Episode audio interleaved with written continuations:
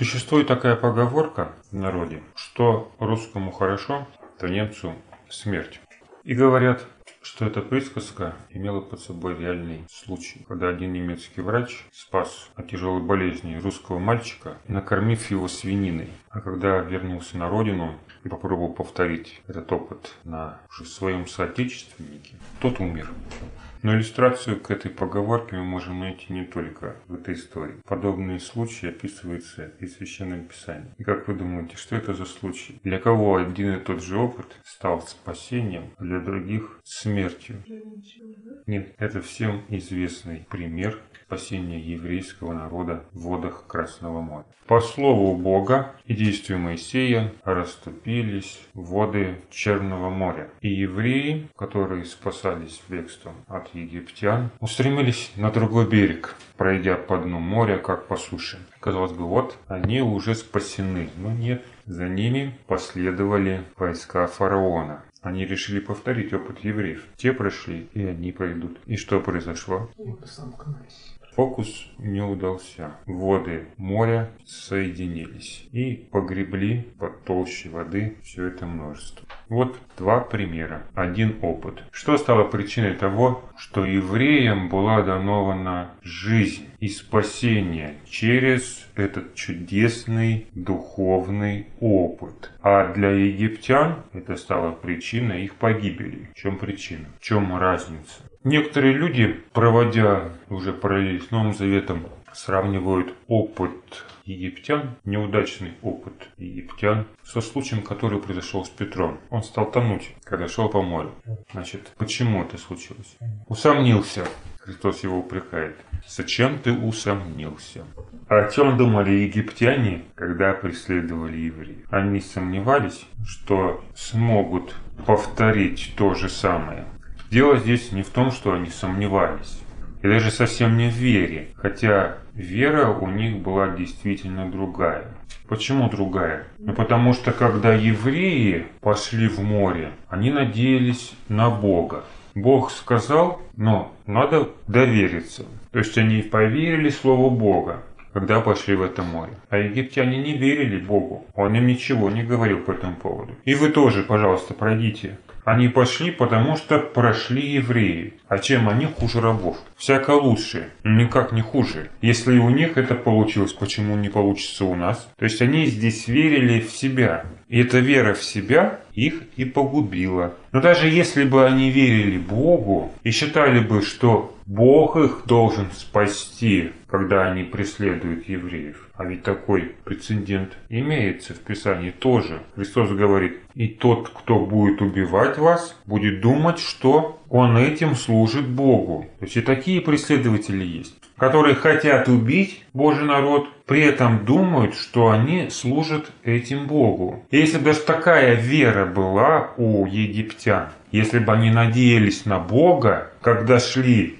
по дну Черного моря, Бог бы разве их спас? Ладно, раз уж вы так надеетесь на меня, идите, убивайте евреев. А Вильям сказал бы, ну, они тоже верят, они тоже верующие. Дело здесь отнюдь не в вере, которая была у врагов Божьего народа. Сама ситуация говорит за себя, что Бог хотел спасти евреев. А вот египтян хотел погубить. В этом состоял его план.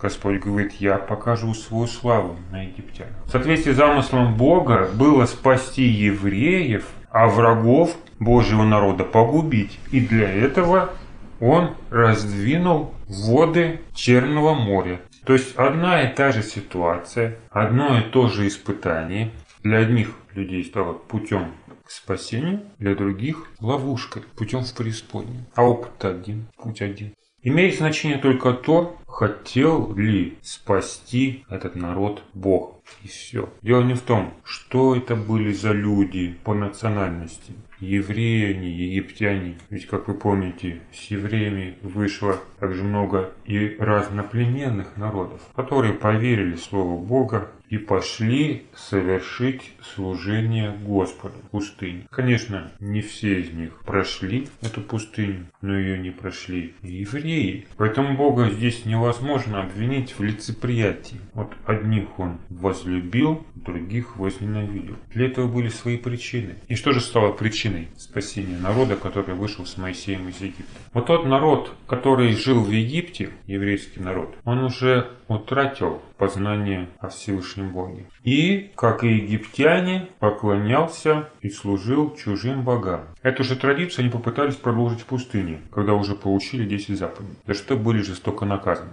как вы помните. Но выйдя из Египта, они оставили свою прежнюю жизнь и последовали призыву Бога. Они пошли за Моисеем вместо того, чтобы остаться в Египте. Хотя то, к чему стремился Моисей прежде, до того, как он убежал в пустыню и пас овец у тестя Иофора. Эти планы, честолюбивые планы по спасению народа могли бы реализоваться именно сейчас. То есть, а в чем смысл планов Моисея было? Восстановить еврейский народ в прежнем статусе. То есть, они были рабами в Египте к тому моменту, когда он вышел к своему народу. В отношении них совершался геноцид, то есть убийство по национальному признаку это же геноцид. А его целью было снова возвеличить этот народ и вернуть ему прежние права. То есть, как вы помните, когда Иаков пришел в Египет, Израиль с 12 сыновьями остался в Египте, двое из которых сыновья Иосифа, да, они занимали там главенствующее положение. То есть, можно было вот именно сейчас вернуть эту власть Божьему народу. Именно тогда, когда совершились 10 казней египетских. И когда египтяне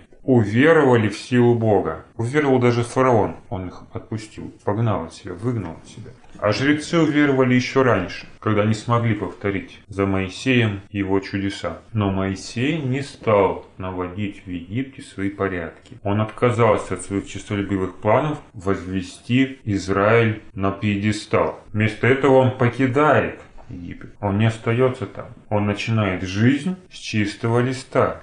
Весь народ начинает эту жизнь с чистого листа. То есть не Египет становится еврейским, а народ становится еврейским, когда покидает Египет. Этимология слова «еврей» – это же пришелец. Но там, в Египте, у людей был выбор. Этот выбор всегда есть. Даже когда он очевиден. То есть было очевидно, на чьей стороне Бог. Но даже понимая, где Бог, человек может совершить этот выбор по-своему. Он может выбрать Бога, может сохранить свою старую жизнь. И египтяне так и сделали. Они же не пошли с Моисеем. Не потому, что Моисей сказал, нет, нет, что вы. Как вы видите, многие пошли, даже люди не из еврейского народа. Хотя им было понятно, что это, скорее всего, все, конец.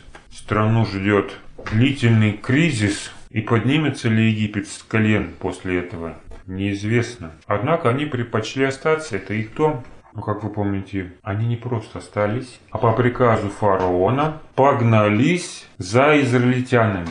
И, конечно, Кого в этом случае спасать Богу? Евреев, которые убегают для того, чтобы исполнить волю Божью? Или египтян, которые хотят их убить? Выбор здесь очевиден и очевидны причины, почему погибают египтяне. То есть, несмотря на то, что они имели одинаковый опыт перехода Черного моря, для египтян это стало трагедией, потому что цель их преследования не соответствовала Божьему замыслу. То есть они пошли за евреями не потому, что захотели служить Господу, потому что хотели их убить. А что же они такие были? Кровожадные, что последовали за евреями. Почему они не могли оставить их в покое? Вот они просто люто ненавидели евреев, и поэтому не могли это так оставить. То есть мы вот на этом случае видим, что мотивы, по которым человек следует за Богом, и за Божьим народом, имеют значение. Но что это были за мотивы? Они хотели видеть евреев мертвыми, иначе они никак не могли это себе представить. Как-то оставить их без наказания. Но и ушли бы себе на здоровье. Целее были бы. Нет же, погнались. Дело в том, что сами эти казни,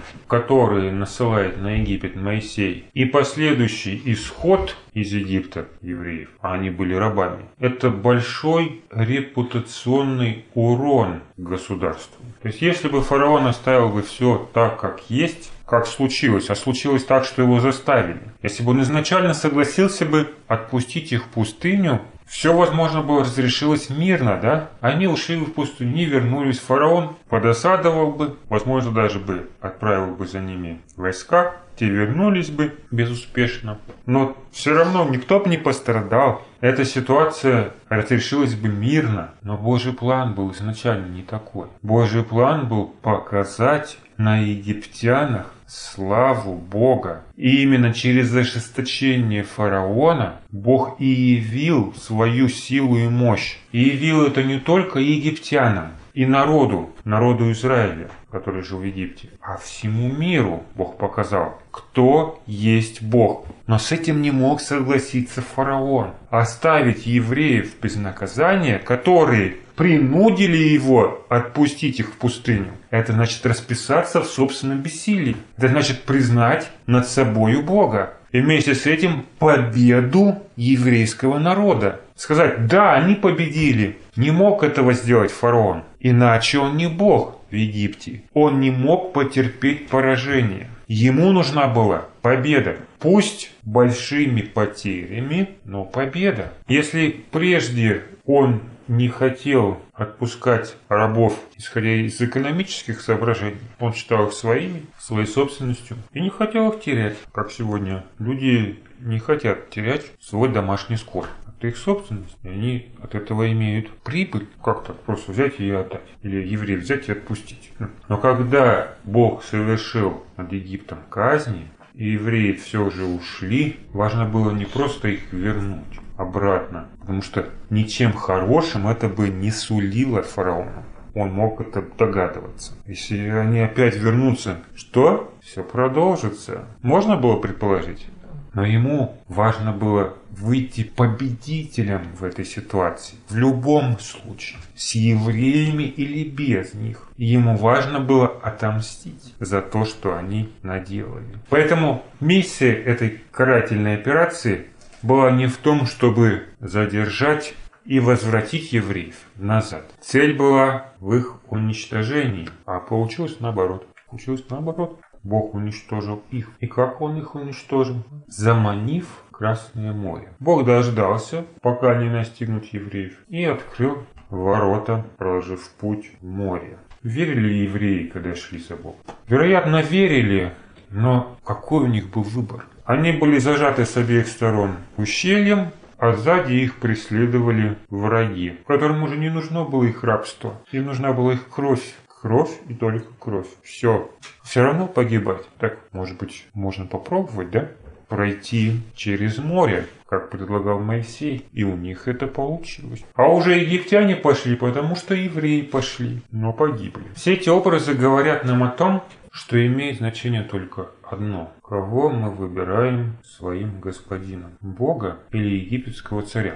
Ведь наверняка были египтяне, которые не хотели или как минимум считали ненужным это бессмысленное преследование евреев. Накануне исхода они даже дали им золотые украшения, лишь бы они ушли отсюда. Но послушались они приказа фараона и пожелали компенсировать свои потери, утраты, у многих же умерли дети, кровью евреев, за что и поплатились. И эта ситуация, которая случилась у Красного моря, это не просто история Божьего народа и урок будущим поколениям. Безусловно, это урок. Но это еще есть образ, пророческий образ будущих событий, которые мы встречаем где в первую очередь 15 главе книги Откровения, в песне искупленных, которая называется «Песню Моисея и Агнца». И в этой главе они представлены как то, как победившие кого? зверя и образ. А при чем тут Моисеева песнь? Это песнь победы, которую воспел Моисей, Моисей и Марянь. После того, как Израиль перешел по Красному морю, и Бог потопил египетское войско, войско египтян. Вот тогда они провозгласили победу, воспев хвалу своему Творцу. И 15 глава ссылается на эту песнь, как на песнь победы уже кого? Победивших зверя и образ его. То есть в роли Божьего народа выступают те, кто победил зверя, а в роли египтян, то тогда оказывается зверь. И его город в 11 главе духовно назван Содомой. Содом и Египет. И Египет не случайно, да? Если мы посмотрим внимательно, то увидим, что в том и в другом случае фигурирует море. Здесь оно стеклянное, на котором и стоят искупленные. Стеклянное, значит, они могут по нему пройти. Кроме того, это море смешано с огнем, что говорит об огненном испытании, через которое им придется пройти. Было ли испытанием для народа Израиля переход по Красному морю? Безусловно, было. И именно это испытание стало причиной или легло в основу их победы. Если бы не прошли бы это испытание, они бы не победили. Но когда они прошли испытание, Бог уничтожил фараона. Соответственно, каким образом происходит эта борьба? В водах Красного моря не идет сражение с фараоном. Сражается Бог, когда евреи проходят свое испытание. Соответственно, и события будущего тоже не предполагают войны со зверем. Победа состоит в том, чтобы пройти огненное испытание, а зверя уничтожит сам Бог. В таком случае, как это произойдет? Придется ли зверю, перед тем, как погибнуть, повторять духовный опыт христиан, как это делали египтяне, следуя по следам евреев. Намеки на это мы встречаем еще в 13 главе книги Откровения когда видим зверя-помощника, выходящего из земли. Чем зверь, выходящий из земли, отличается в этом смысле от первого зверя, который выходит из моря. Ведь фараон не проходит море и не выходит из него живым. А здесь мы видим зверь, выходящий из моря. Ну и море там – это не испытание. А что это море? Это языки и народы, откуда и появляется этот собирательный образ зверя, признаки которого мы находим еще в Даниила. То есть первый зверь – это продукт людей, человеческой борьбы и волнений на этом море, если мы будем рассматривать образы из книги пророка Даниила. Море волнует что? Почему волны появляются на море? Благодаря ветру, да, ветер.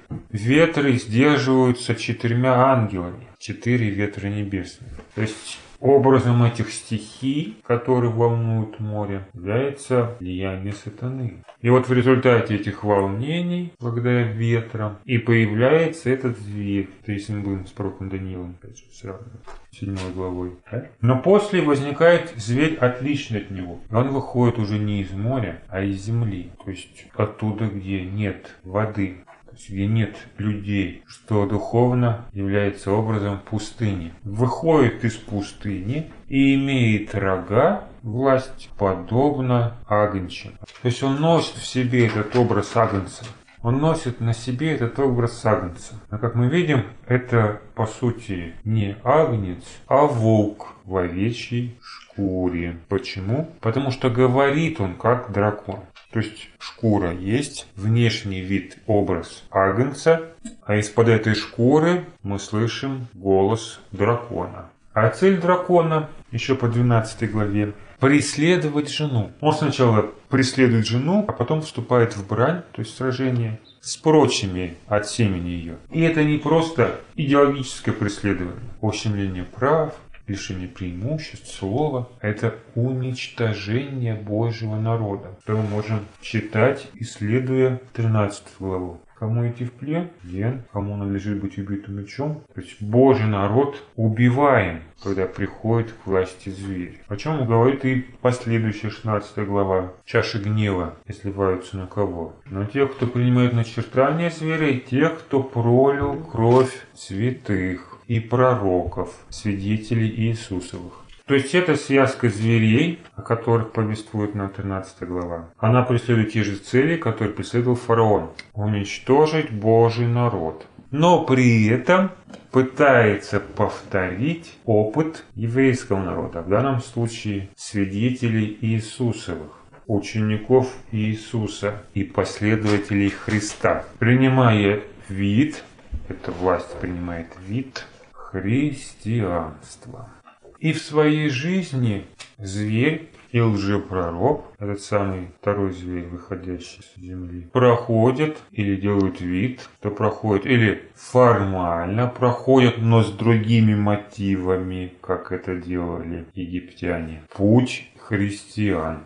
Если зверь, выходящий из земли, имеет два рога, подобные агончим, что указывает на его сходство с агнцем. С какой целью? Да, целью произвести впечатление. Для чего он совершает чудеса тоже? Чтобы произвести впечатление. Впечатление Божьего пророка. Так что и огонь не сводит с неба на землю пред людьми. Зачем? Чтобы люди сделали образ зверя. Значит, и этот образ зверя, которого зверя? Первого зверя, который имеет рану от меча и жив, будет иметь тот же самый вид. Кого вы можете обольстить, приняв образ Иисуса Христа? Атеиста, может быть, буддиста, вайшнава, мусульманина. Только одна религия может принять этот внешний вид как пример для подражания или как мотивацию к действию. Это христианство. И не исключено, а скорее всего так и есть, что этот зверь будет призывать людей проходить христианский путь. И он мало чем будет отличаться от истинного пути верующих. Возможно, даже будет более христианским, для чего и нужен образ зверя. Более христианским, чем был когда-то в самого зверя. Зверь, который выходит из воды в 13 главе книги Откровения, он похож больше на языческий образ, чем на христианский. С христианского там мало. Но не так дела обстоят со вторым зверем и с тем образом, который он создает и обучает принять. То есть, хотя образ может иметь христианскую форму, но это будет все равно образ кого? Первого зверя. И как в этом случае не поддаться этому заблуждению? Не быть обольщенными зверем, проходя свое огненное искушение. Как отличить один путь от другого, если этот путь один? То есть и Божий народ идет по морю, и за ним же идут египтяне. Путь один.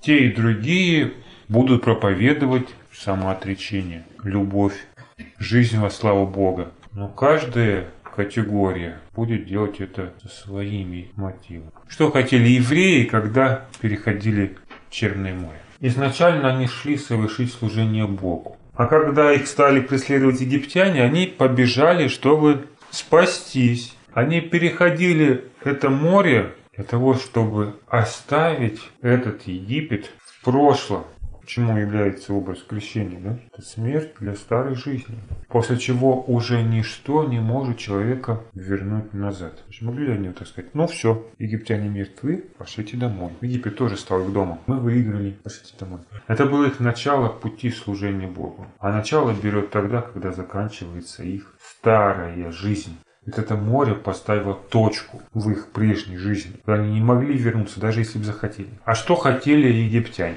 когда проходили тем же путем? Они хотели уничтожить евреев. Зачем? Им нужна была победа. Они хотели победить. И победить где? Не в новой, вот в этой жизни.